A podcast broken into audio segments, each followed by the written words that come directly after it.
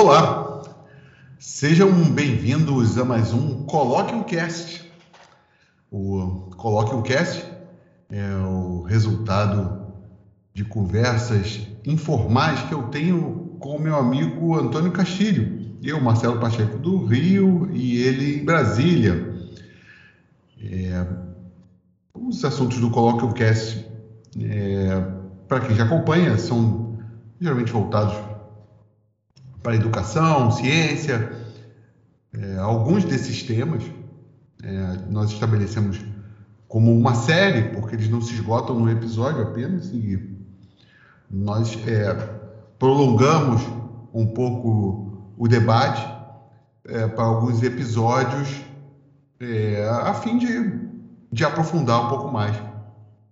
E um, é, um, um desses, desses temas é a física quântica. Para mim, é, nós já tivemos um, uma, uma, primeira parte. Para mim, a física quântica era uma era quase uma ficção. Né? Se você não estuda física, né? não é um cientista, não é um matemático, não é um, um físico, você não tem é, a exata noção do que seja isso. Você ouve falar de mecânica quântica, você fala de computadores quânticos né? Você, é, você vai achar a palavra quântico é, associada até à terapia, até uma, algumas terapias de é, com, é, terapias de ligadas terapias e filosofias, vamos colocar assim, filosofias ligadas ao que nós chamamos no início do, do século XXI de nova era. Em algum momento algumas coisas ficaram em moda. Uh, por quê? Isso pode até virar um outro episódio, que achei que vai me perdoar a digressão, mas o, nós, já, nós tivemos, é, com as descobertas da física, existe um, existe um conhecimento, um, essas descobertas que a ciência realiza através da nossa história, questionam verdades estabelecidas anteriormente. Né? E a, a, física quântica veio revolucionar uh, a nossa percepção de mundo. Né? Então, ela vai sendo associada a, algumas outras filosofias né, que estabelecem que não há uma verdade. Existem é, pontos de vista e essa verdade tem que ser atualizada sempre e, e ela tem que ser atualizada e, e a gente não pode é, dizer que existe uma verdade. Algumas coisas ainda é, ainda em discussão, eu acho que é um tema interessante. Um dia que nós falarmos sobre sobre é, crenças, religiões e como a, o homem necessita de crer em algo um pouco maior do que ele, mas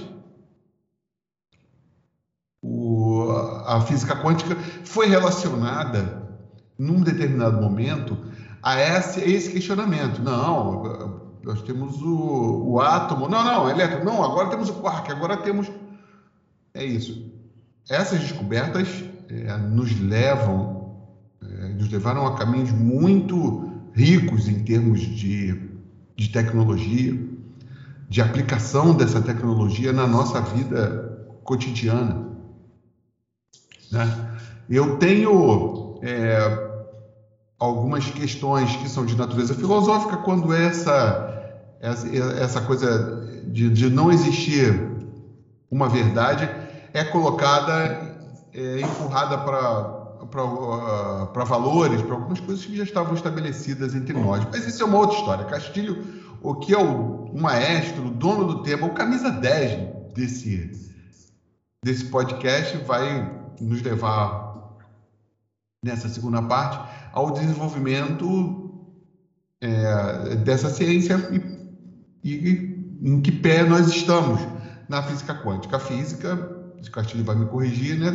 tratava de coisas grandes, né? A física quântica trata de coisas pequenas. Isso eu aqui no meu território de leigo, né?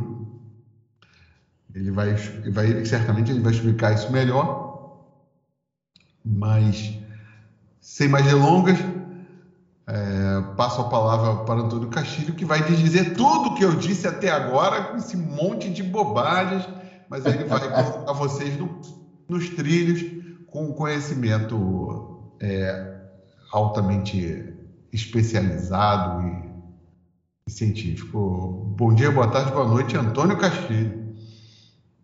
Bom dia, boa tarde, boa noite, amigos. Marcelo, é, mais uma vez é um prazer estar aqui, né, nas, através das ondas eletromagnéticas e, como sempre, para não ser é, é, é, sendo repetitivo e redundante, é, através desse caos inicial e representando é, o universo, é muito bem colocado por você, Marcelo, essa é, situação em que nós vivemos. Né? A física quântica, e eu vou é, me permitir aqui tratar como mecânica quântica, é exemplo do primeiro episódio, é, o que, que acontece? É, na, no episódio passado, eu cometi uma omissão em não falar em um grande é, responsável também é, é, pela evolução desse ramo da física, que foi o James Clerk Maxwell, responsável pelas equações da, da, do eletromagnetismo, né, que eram, são fundamentais para o desenvolvimento do campo eletromagnético, né, que foi, foram essas descobertas que, iniciadas com os experimentos de Faraday, né, impulsionaram já no finalzinho do século XIX esse conhecimento fantástico que nós alcançamos nos dias de hoje. E para também não ser diferente, eu vou começar com uma citação do Niels Bohr, que é um dos pais aí da, da mecânica quântica, que dizia o seguinte, até a respeito disso tudo que você falou. Né? É, Eu queria apenas assinalar que a solução autêntica de um problema difícil não é mais nem menos do que um vislumbre do contexto mais amplo. Um vislumbre que nos ajuda a eliminar também outras dificuldades, inclusive muitas de cuja existência sequer suspeitávamos.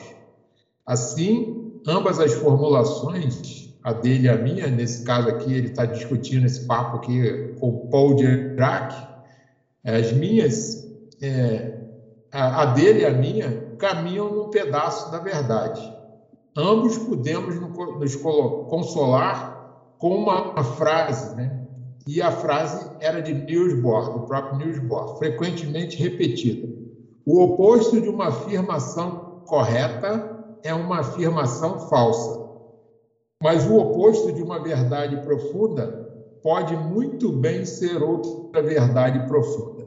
Né? Então, Bohr é, colocou é, nesse campo, né, num, num, campo que é de muita dúvida, né, de ainda, porque tem muita gente, que nem nós já citamos no primeiro episódio, que não entende, não, não, não transita nesse universo, mas veja, ele está ligado hoje no nosso dia a dia. Marcelo colocou aí essa questão da, da, na, na, parte de diagnóstico, né, na parte mais é, tangível que a gente tem, mas se usa muito hoje em terapias também, terapias quânticas que usam luz, né? E, e, e a, a, mecânica quântica está baseada nos eventos, principalmente nos eventos ligados à luz, né? Porque é, envolve fótons, e envolve a essência da matéria, que a gente citou aí, no caso né, do átomo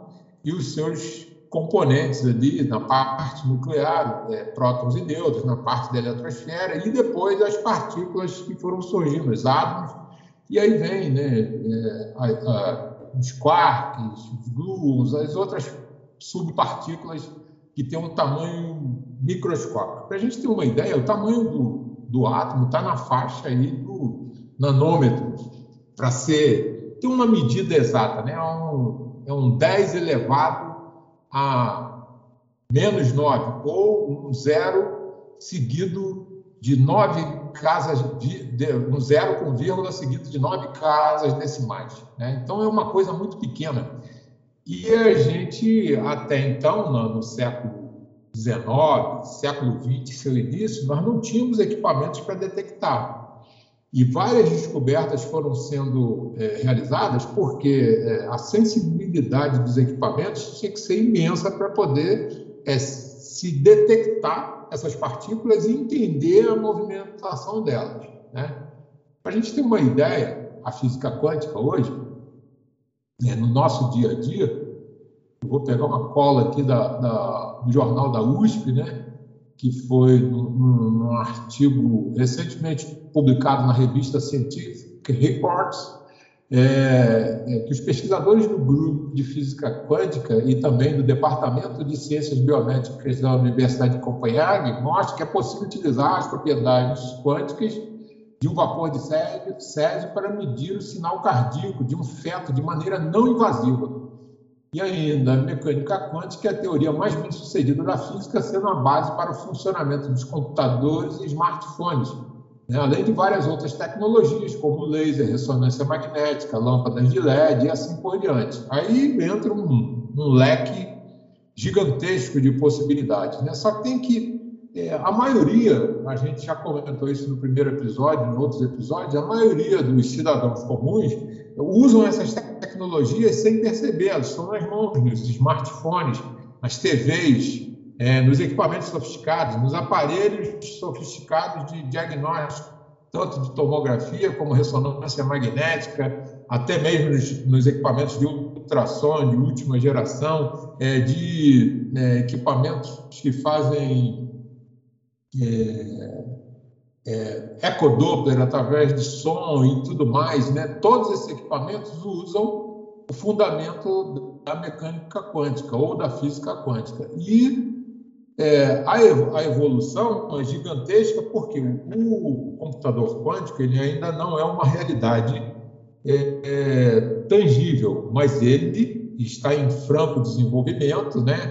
a exemplo de outras tecnologias. Hoje, recentemente, também fruto desse conhecimento da, da mecânica quântica, a gente tem é, já é, é, um processo que determina a fusão de núcleos atômicos, né, ou de, de, de átomos, né, e, produzindo energia. Ainda é baixa, a gente gasta muita energia para produzir, né, o, o, o custo-benefício ainda está sendo elevado para a gente produzir a energia, mas já é um começo, porque é a fonte principal de energia que a gente recebe do Sol. Nessa introdução aí, Marcelo, breve desse, desse episódio, é que a gente começa esse bate-papo. O, você falou do Niels Bohr. Ele é o, o, pioneiro da física quântica? Por que essa é minha pergunta? Porque é o que a gente aprende na escola, em, em leituras, é que o, o Max Planck é o cara, né? Que, lá iniciou lá as coisas da termodinâmica e tal, aquela, aquela coisa. É, e aí ele já é, seria o, o grande, o, o, o, cara que deu o caminho à, coisa. Né? A história do Max Planck é uma coisa, é muito interessante. Né? As pessoas podem depois procurar sua biografia. Ele tem uma história muito interessante, um cara que sobreviveu a bombardeio na Segunda Guerra, é uma, uma história, é um sobrevivente mesmo. O cara que escolheu ficar na Alemanha, apesar do nazismo e tal, e sempre contra, conseguiu sobreviver né, naquela época ali, barra pesada. Mas qual a diferença? Quer dizer, nós temos uma evolução nessa coisa da, da física quântica. Começamos com, com o Boss e aí chega, chegamos ao Planck ou é... Não. É... Eles foram contemporâneos? É, foram, foram quase contemporâneos, né? Quase contemporâneos. Que começa o seguinte, né? o, o Einstein, é, quando termina o curso dele, ele trabalhava no Instituto de Patentes da Suíça e é, já vinha tentando, já vinha pensando na teoria da relatividade. Né? E ele tinha um amigo que trabalhava com ele lá, que era o cara que segurava a onda para ele lá e ele poder eh, desenvolver o, o trabalho dele, porque é, despendia tempo, aquela situação toda. E aí o, o, o Einstein começou com o movimento browniano, com o primeiro artigo que ele escreveu, né, que era o, é, eu, eu, assim, visualmente a gente está falando, é, e, é, é, é, uma arte a gente usar esse tipo de comunicação sem é, uma câmera e tudo mais, porque relembra os programas de rádio antigamente, e isso é legal, para a gente poder ter uma didática e, explicar esse tipo de coisa. Me perdoe aqui esse, esse atalho, né? Mas é interessante isso. O movimento browniano é, acontece quase que em, em, vários eventos no nosso dia a dia. Por exemplo, quando é, uma, é, algumas folhas pequenas de uma margarida são soltas e o vento sopra e elas vão rodopiando. Por exemplo, numa xícara de café, quando você tem é, é, o café e coloca o leite ali, que ele começa a se misturar, o Einstein sacou que tinha um movimento das partículas ali. E aí começou na teoria dos gases, que a gente volta lá antes de Max Planck, na teoria de cinética dos gases, e começa a ver isso daí, porque é, é, era o movimento das moléculas. E aí Einstein tem a grande sacada, que foi o, artigo que dá. É, é que deu o prêmio Nobel para ele, que foi o do efeito fotoelétrico que ele usou esse conhecimento para poder desenvolver através dessa colisão de partículas, que é uma partícula é o, é fóton, uma partícula sem massa, né, que depende de um, um, um podcast só nosso, só um, um, um evento nosso aqui para a gente poder explicar como é que isso acontece.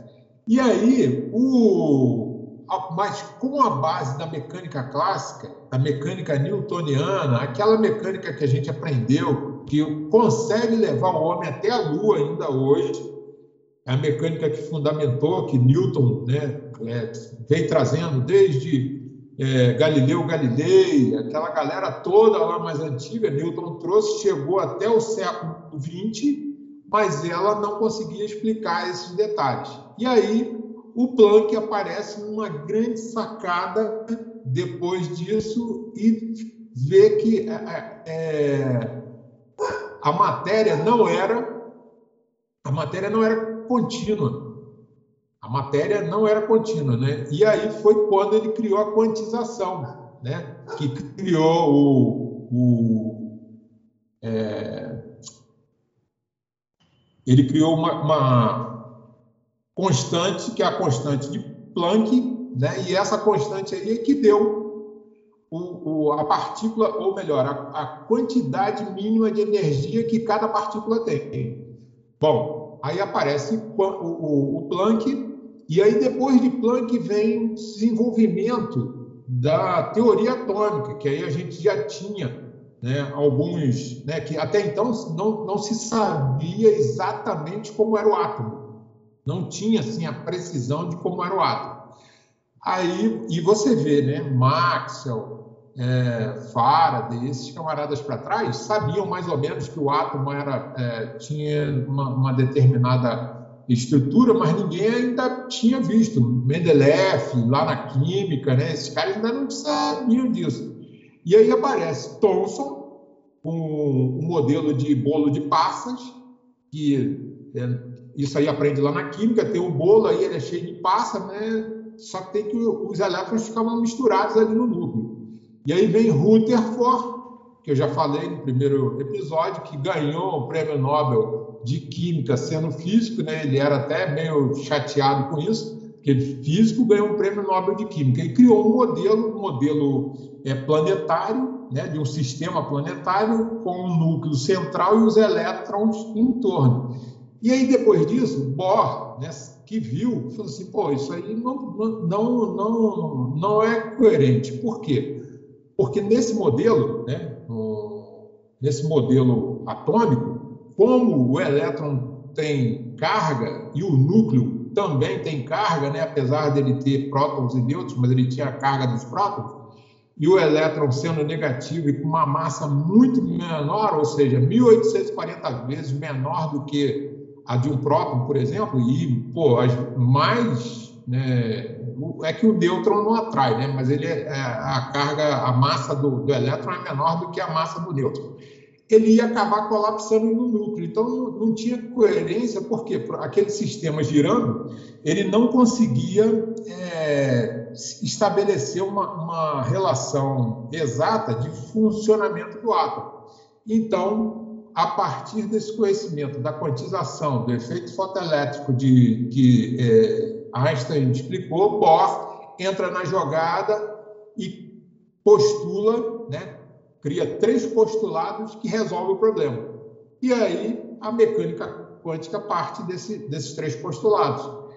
Aí depois dele vem de Broglie, na França, que também é pô, um jovem muito é, assim, um cara de uma visão muito fantástica, né? São os caras iluminados, né? Eu imagino que são os caras que vêm com uma iluminação gigantesca para poder resolver determinados problemas. O de Broglie, através das suas equações, é, consegue desvendar mais essa parte a partir do, do conhecimento que Bohr desenvolveu, e aí isso aí passando por Heisenberg, é, Lenard e outros pesquisadores, e chegamos em Irving Schrödinger, né, que é o alemão que cria a equação a partir da equação de onda, que vem lá de Young, e, toca a equação da a fantástica equação da mecânica quântica. Ah, mas peraí, pra... coisa, mas só digo, a coisa do, do, ah. do termo é, física quântica veio então com, com Planck, ele que foi o cara que, que usou isso. Foi, primeira... exatamente. Ah vem com Planck. Planck é que foi o iniciador de tudo. Bohr foi a continuidade. E para continuar, para contar uma, uma, passagem interessante de Planck, né? Planck, você falou aí, é um camarada que vale a pena a gente pesquisar. O Planck estava numa famosa reunião onde o corpo científico da Alemanha de Hitler foi posto à prova para é, contribuir para o avanço científico que é, permitisse né, a, as forças armadas alemães evoluírem em termos de armamento. Numa célebre reunião onde Einstein participou, que Einstein também é alemão, né, morando na Alemanha na época, todos tinham que assinar um, um termo de compromisso. E nessa reunião, Einstein se negou a assinar, é, inclusive Planck é, na reunião, é, ficou né, preocupado porque Einstein não quis assinar e ia sofrer perseguição, que nem você muito bem colocou. É, foi um camarada que ficou na Alemanha, Einstein, von Braun, Lenard e outros pesquisadores, né?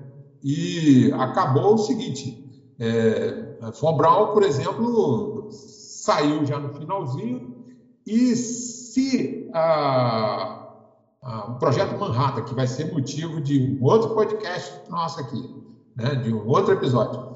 É, se, se não tivesse contribuído, eles já estavam muito próximos de conseguir, porque eles já tinham um grande conhecimento da teoria atômica.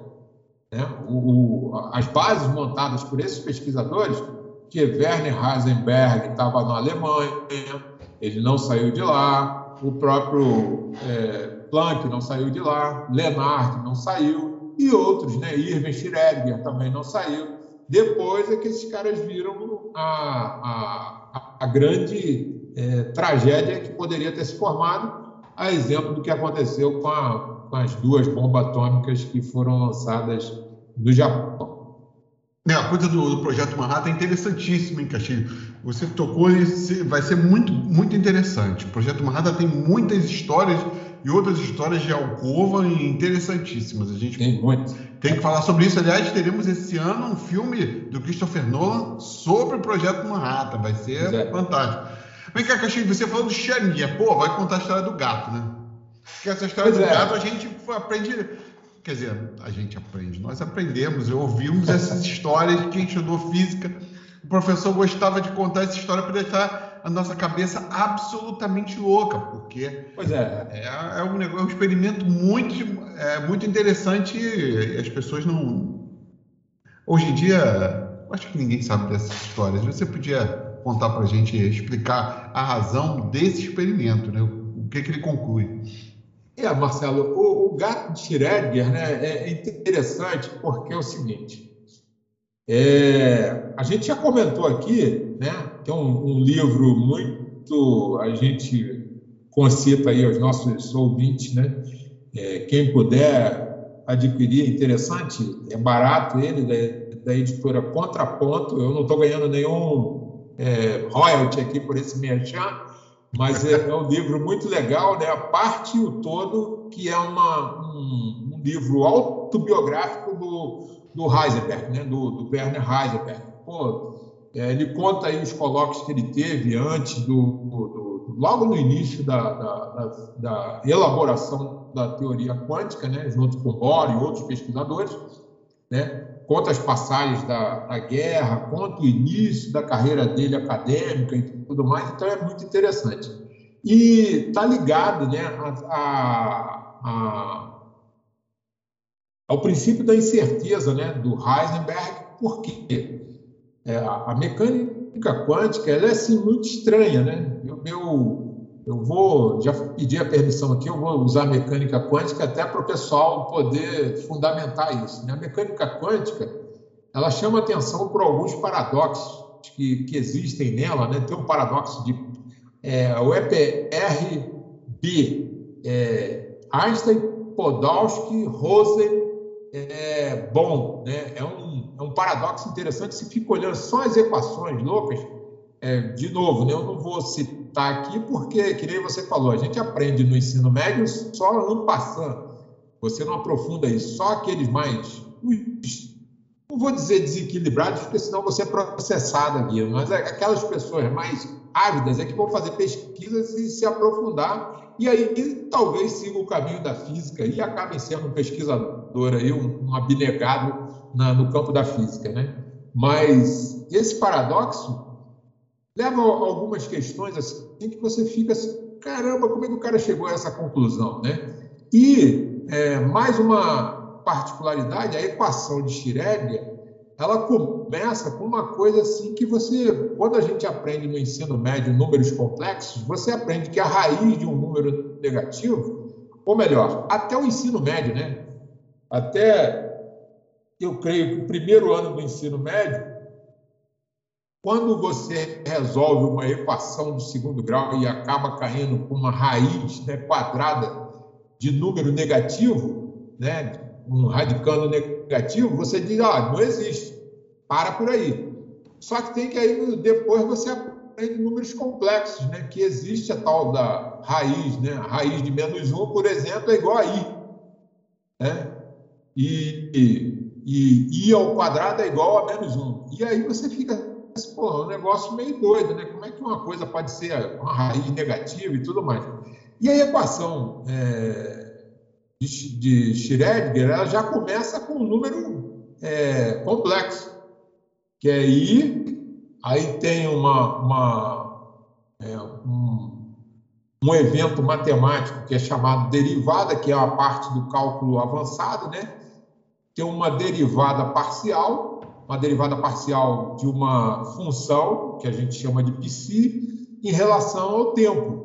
Né? Mas você fica assim, pô, um número complexo multiplicado por uma quantidade é, de, ligada a tempo, né? Pô, você fica tempo negativo. E hoje já se especula, Marcelo e, amigos, né? Já se especula, inclusive, a energia negativa, por conta da matéria da substância e da energia negra.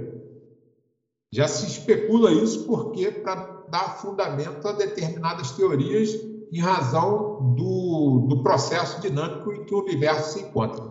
E aí, para concluir toda essa enrolada que eu dei vocês aqui, eu vou chegar no gato de Schrödinger. Ah, agora vai. Para dizer da, da, da, do princípio da incerteza, que ele dizia o seguinte: é, E isso está ligado à natureza da luz, Marcelo e amigos. Está né? Tá ligado à natureza da luz. Por quê? Porque toda vez que você tem. Ele parafraseou o seguinte: o gato está trancado dentro de uma caixa né, com um, um, um frasco de veneno e um martelo está é, fixado dentro dessa caixa com um movimento que, ao ser aberta a porta da caixa, né, esse, mar, esse martelo vai soltar e vai quebrar o, o frasco de veneno. Então é o seguinte: se a porta está fechada, possivelmente o gato não está morto, porque o frasco de veneno está inteiro.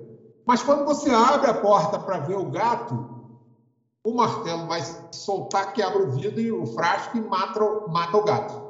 Isso quer dizer o seguinte: é, quando você usa a luz, microscópio eletrônico, quando, ou o microscópio normal, que você usa a luz, quando a luz incide né, na, na, na matéria, e aí e isso também é princípio lá do efeito fotoelétrico, quando essa luz incide, esse, esse feixe de fótons incide na matéria, ela vai atingir aqueles elétrons que estão na superfície ou na, na, no entorno de cada átomo que compõe e vai alterar a estrutura desses elétrons. Né? E a gente só enxerga por quê? porque o nosso equipamento, isso aí nós falamos no nosso primeiro episódio de física quântica, de mecânica quântica, o nosso equipamento eletrônico aqui que nós temos, que nós somos um ser de luz, nós somos seres de luz, esse equipamento ele tem uma banda de sensibilidade, que eu falei que é em torno de 400 nanômetros a 700 nanômetros, e aí a gente só enxerga porque esses fótons é, atingem o objeto que nós estamos focando, aquela imagem ou aquela luz reflete e vem para os nossos olhos. E é por isso que o Schrödinger né, usou essa, essa, é, essa comparação com o gato de Schrödinger para dizer o seguinte: toda vez, isso aí a própria física quântica diz, toda vez que a gente é, observa alguma coisa, a gente está mudando a natureza daquela, daquela matéria, daquele elemento, daquele objeto. É, o, o, isso é muito bonito, né? É, a, a, a, quando a nossa observação altera. E, e, e, não é nenhuma questão de ponto de vista, né? Não é uma questão de não. ponto de vista, duas pessoas verem coisas diferentes. Não, a observação altera o, o fenômeno. É, é, isso deu confusão. Eu, eu, me recordo aqui, você pode me corrigir se eu estiver errado. Isso deu confusão na época com o próprio Einstein, porque não tinha uma fórmula matemática para isso. Isso era uma coisa não, intuitiva. Uhum. Perfeito. Né? Não é isso? Quer dizer, essa, é, esse experimento é uma coisa intuitiva. Você explicou e faz todo sentido. É, é, o próprio Einstein lá na frente passou a entender e, e concordar com a física quântica, porque ela conseguiu provar. É, os seus, os seus fenômenos. Mas na época, não. Eu acho que houve uma, uma, uma, coisa meio complicada, porque era um negócio meio intuitivo. Não, se é isso, isso. Mas cadê a, cadê a fórmula? Cadê a matemática? Não tinha. Pois é, Marcelo. E, e isso aí, ainda hoje, ainda é questão de que muitos físicos aí é, rebatem, né? Porque. É, e muitos matemáticos também, por conta das manobras que são feitas para poder chegar a determinados resultados.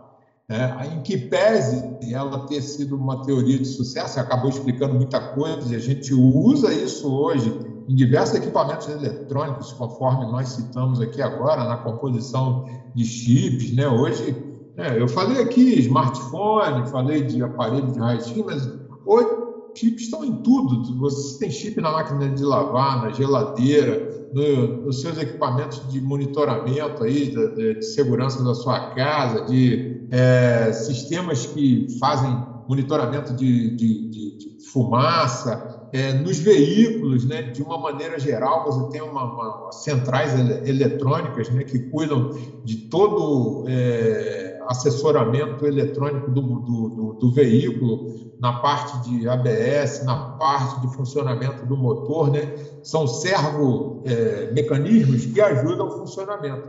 Então, tudo isso envolve a transmissão, porque esses sinais são transmitidos de uma maneira, né, a, a miniaturização dos equipamentos exigiu que a, a energia é, ou melhor, a energia para usar nesses equipamentos exigiu uma miniaturização desses equipamentos para poder permitir um funcionamento fino e de qualidade. Aí a gente desenvolveu a, as pastilhas de silício, né, que são os, é, é, esses componentes eletrônicos é, de microchips e tudo mais que permitiram a gente chegar hoje aonde nós chegamos, né? E ainda vamos desenvolver muito, né? É, Castilho, meu, você sabe que eu não sou da área de ciência, né? Da área, da, da área de exatas. Então, é, a física quântica para mim ainda é, é, eu ainda tô com aquela impressão do Einstein lá atrás. Pô, esse negócio aí, pô, não, cadê a conta, né, para fazer? Porque na minha cabeça, na cabeça do leigo que não estuda, né, como é que um negócio se comporta uma vez como onda e outro, outro dia como partícula? Dualidade onda-partícula, perfeito. Como é, como, é, como é. é. que é isso, cara? Como eu, eu para mim já é muito complicado. Você imagina, aí o Einstein lá na frente falou aquela frase maluca lá, né? Deus não joga dados com o universo. Vocês querem. Exato, tão... foi, foi em razão disso aí. Não foi por causa dessa Em razão disso daí. Exato.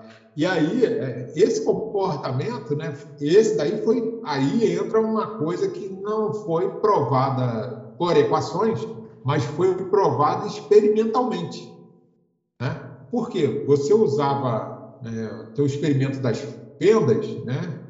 tem o experimento da fenda e das fendas duplas. Né? E aí, em determinadas condições, quando você tinha uma fenda só, que você pegava, por exemplo, uma, e vamos lá, uma espingarda cartucheira, né? a famosa é, 12 aí, que todo mundo conhece e tem várias bolinhas de chumbo no cartucho. Hum. Quando você dispara, ele formava um padrão de imagem do outro lado, se você colocasse um anteparo, que era é, condizente com o padrão de partícula. Beleza.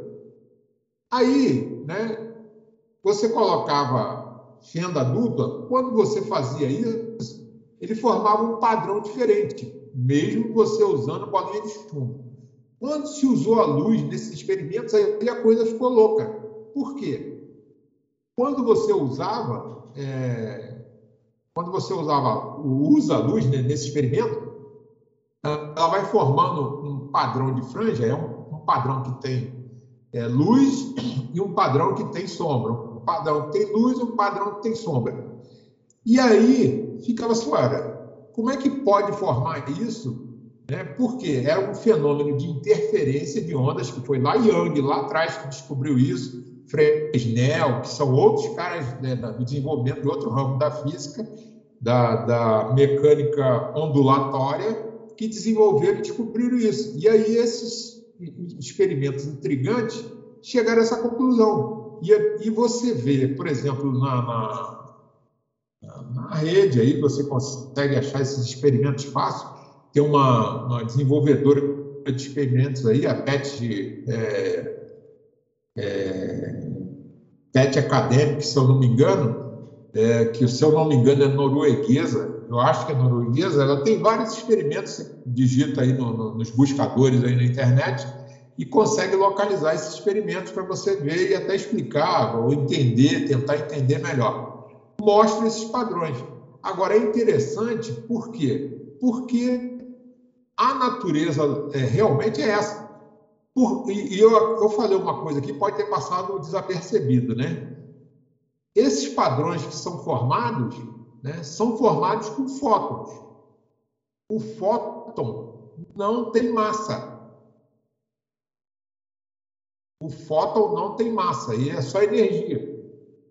Né? E é ele que é o grande gerador de todos esses padrões, porque na hora que ele atinge uma determinada partícula, um determinado elétron, por exemplo, ele tira um. Ou ele carrega o elétron né, com uma determinada carga, o elétron emite luz, ou ele é, faz o elétron absorver energia e faz o elétron se movimentar. Então, tudo isso é, assim, é muito fino, né? E, e esses estudos foram interessantes para poder chegar a esse conhecimento. Agora, é, a gente está falando aqui, Marcelo, é muito fácil, né? Marcelo e amigos ouvintes, né? A gente está falando aqui hoje é muito fácil. Você imagina isso há 100 anos atrás, há 100 anos passados? Como é que o cara ia fazer isso sem esse desenvolvimento que a gente tem hoje? Né? E é isso hoje que está permitindo a gente viajar, a criar é, velas espaciais, né? que existe essa possibilidade. Né? O elevador quântico, que usa a luz para poder fazer deslocamento, porque o cara vai dar um, usar um laser que é fruto também da física quântica, da mecânica quântica, que é um, um feixe concentrado de, de, de, de, fótons que vai dar energia para fazer a vela, né, ou quem tiver ligado à vela se movimentar, ou o elevador quântico, que é uma vela também, só que ela vai estar ligada num cabo direto para poder você chegar, por exemplo, imagine que você ligasse um cabo da Terra à Lua, né? E aí você faz um anteparo nesse, nesse cabo, junto com o elevador, e aplica um laser nele para fazer a movimentação. É, é isso aí. Mas é um negócio muito intrigante ainda, né? Muita gente não entende. E é, eu confesso para você que tem coisa que é difícil de entender e às vezes difícil de explicar. É, eu acho que quando eu, o, o Einstein disse essa frase, é, que Deus não joga dados com o universo, né? Você pode me corrigir, acho que é isso. Se não tem, não tem matemática, entendeu? Tem alguma coisinha ali que está errada, porque tudo você pode explicar através do, de cálculos. Não tem um acaso ali. E eu acho justamente isso, acho justamente o contrário. Acho que a física quântica é um. A mecânica quântica é uma é um. Nós chegamos num ponto exatamente em onde certas coisas você não tem, ainda não temos, né? Condição de explicar, né? Tanto, volto lá ao início da minha fala, lá no início, né? Tanto que ela foi absorvida por diversas crenças, né? Sim, sim. Por diversas linhas espirituais, inclusive, né? Porque ela trazia um, uma carga, usando aqui a, um jargão da física, ela trazia uma carga de, entre aspas, incerteza, né? uma coisa ligada à, à intuição, que estava próximo da espiritualidade. Sim. Mas, mas você vê, Marcelo, né? veja aí, e amigos, né? A, a, é muito interessante. Né? Eu ouvi essa frase uma vez e fiquei pensando, né? Nós somos seres de luz. Ah, é, sim. É, essa, essa frase é fantástica. Nós somos seres de luz. Por quê? Nós dependemos da luz, da luz do sol, para tudo. Né? Os nossos alimentos só podem é, crescer, ser gerados a partir da, da, dos raios solares né? que chegam à Terra e permitem que é, toda a gama de alimento é, agricultável possa crescer através do, dos processos que foram descobertos de fotossíntese e tudo mais.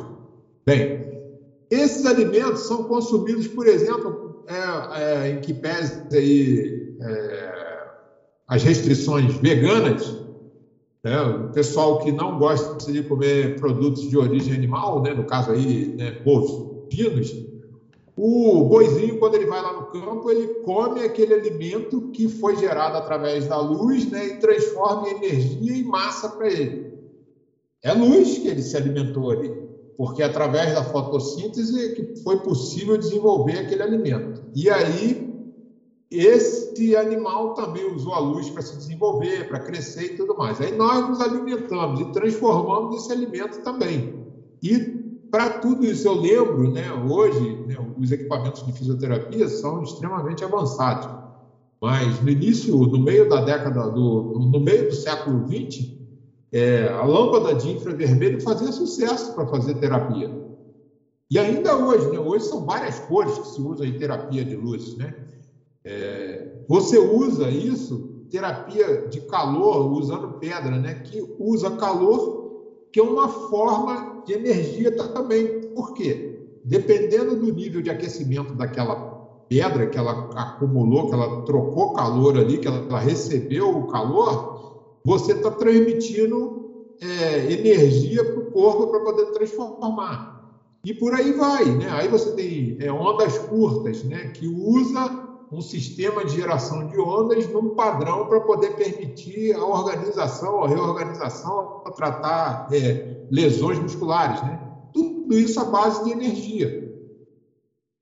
Né? E Bom, enfim, é, é um, é um, daqueles temas nossos né, que dão zilhões de, de, capítulos e a gente vai voltar. Gostei da sugestão do projeto Manhattan. A gente pode fazer isso no, no próximo. Mas essa coisa do, dos seres de luz faz pensar, né, Castilho? Porque se a gente colocar na, na, na metáfora ou trazer, levar isso para a poesia ou para a literatura, né?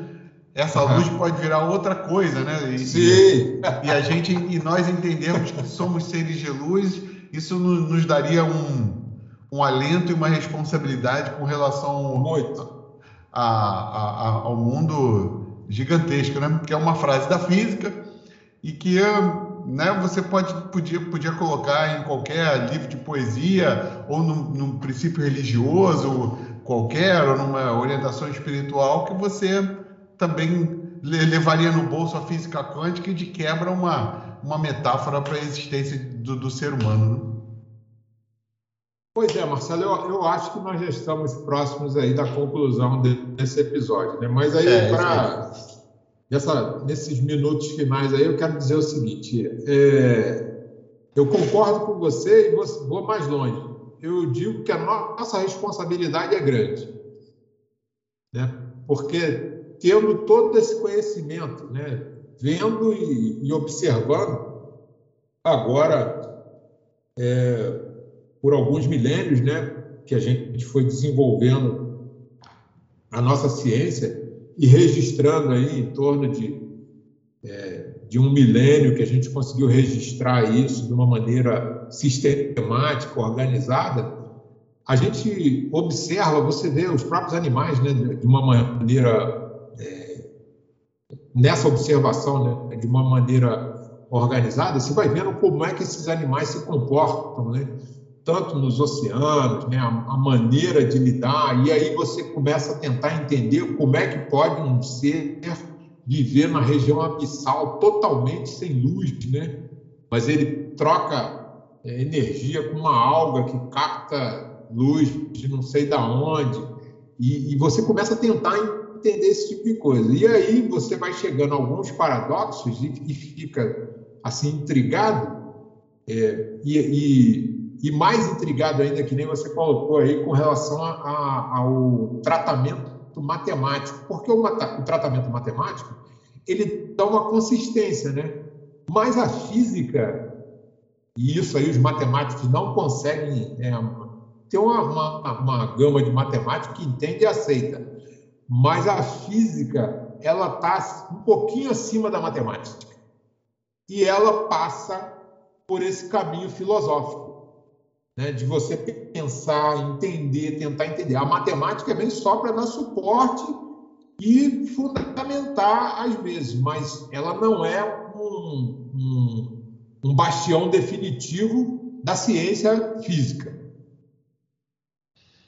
É, bom, é, e eu, minha cabeça aqui de leigo já viajou para outros lugares, mas nós teremos outros episódios, outras oportunidades de colocar a mecânica quântica é, no, no, no, dia a dia das pessoas, meu caro, caro Antônio Castilho. Eu, mais uma vez, agradeço a você é, pela, pelo conhecimento, muita coisa eu sabia de, de orelhada, absolutamente de intuição. Mecânica quântica, para mim, é, é uma coisa mais de, de, de, de filme, série, livro do que outra coisa acredito que as pessoas que nos ouvem ganharam é, mais alguns quilos de conhecimento graças a você que trouxe essa, a, a mecânica quântica para nós de uma forma mais absolutamente descontraída, informal.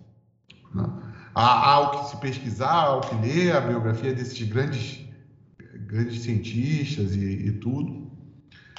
E é isso. Passo a palavra para você se despedir antes da nossa vinheta final. É, poxa, é, é muito bom, Marcelo. Eu agradeço aí as suas é, lisonjeiras é, considerações é, e elogiosas ao meu, à minha fala, né? mas assim, é, é, é muito interessante, muito dinâmico e muito atraente né, para mim. E espero que a gente tenha conseguido, mais uma vez, sensibilizar os nossos ouvintes, né, permitindo né, ser aquela chama inicial que vá dar aquela é, pequena luz pra, do, do conhecimento para eles iniciarem aí seus caminhos. É preciso o Brasil, Brasil e o mundo, mas o Brasil precisa muito de leitura, de estudo, né, para a gente poder evitar de falar no achismo. Né? Isso é muito importante. Bom dia, boa tarde, boa noite. Muito obrigado mais uma vez. Um abraço, meu amigo Marcelo. Abraço, meu amigo Castilho. Um abraço a todos e até o próximo episódio do Coloque um Cast.